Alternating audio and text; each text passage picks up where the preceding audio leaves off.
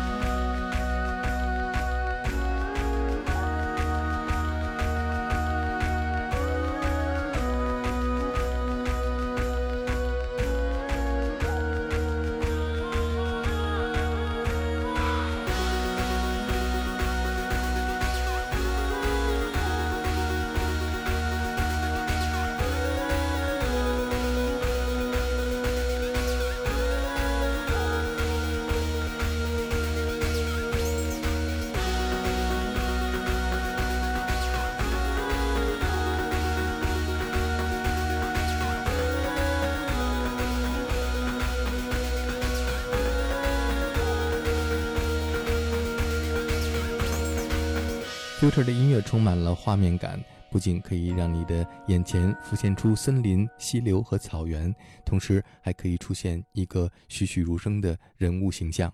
Um, I've always been influenced by visual stuff, mostly not just music, but also visual things, which like movies and Studio Ghibli movies, animation, stuff like that has always triggered something within me to want to express myself. 电影和动画当中的视觉形象对 Filter 的创作产生了重要的影响。那些出现在他脑海里的画面，成为了激发他创作的灵感和表达自我的动力。这就是为什么在他的音乐当中充满了灵动和感性。我们现在听到的是他和女歌手 Million Vaga 合作的《Hunting》狩猎。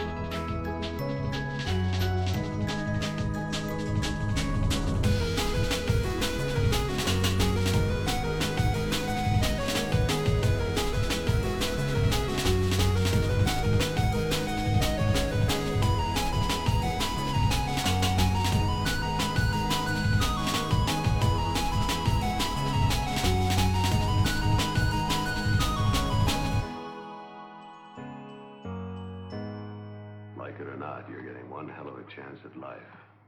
I hope you like it. Um, so I went to school, and some buddies of mine in school they had some uh, software which allowed you to produce your own music, and I took it home and tried it out. I think that was in like 2001 maybe, and I just sat down. There was no YouTube. There was no way of finding tutorials and stuff. So I just had to experiment.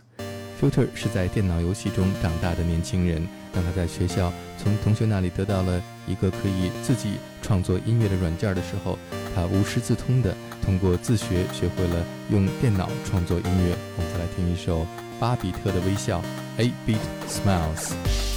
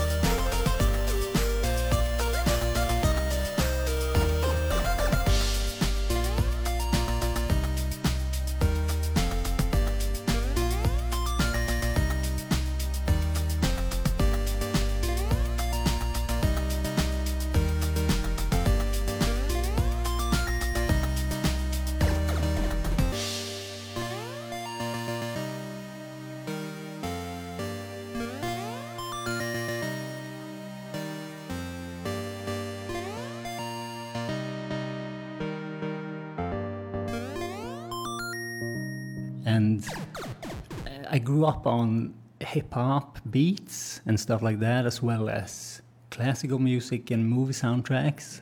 So I, I kind of, in the beginning, I kind of merged the two, made beats with strings and stuff. It it just kept me going at the start because I uploaded it to a Norwegian website, and that started to gain a little bit of traction, and I got some fans there. So I kept going, doing doing my thing. I used samples and you know went through my mom's vinyls and stuff and chopped up drums and uh, yeah, added in strings which I chopped up and um, pitched up and down and made my own melodies with, which was like the feeling of making your own stuff was just was something that really hit me.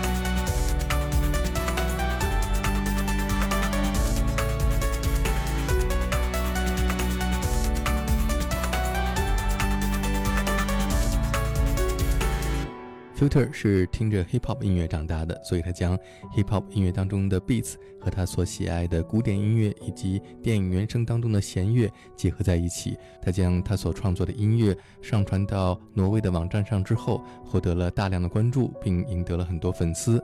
于是他继续进行他的音乐实验，从他母亲收藏的黑胶唱片里采样出鼓声和弦乐的声音结合在一起，创造出了属于他自己的声音。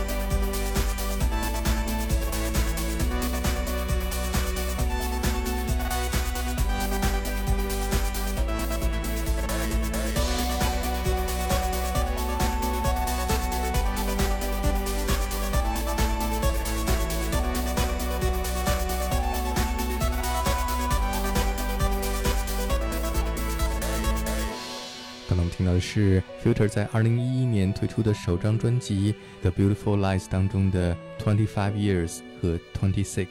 Yeah, I've just I've, I've kept it going. It started out as, as a side project for I was I was mostly interested in in um, in movies and editing mostly, but music has always been there, and I started my education within uh, movie editing And I I didn't like the vibe of the people who was there because it wasn't editing is is is it's really about um, making someone else's vision come true.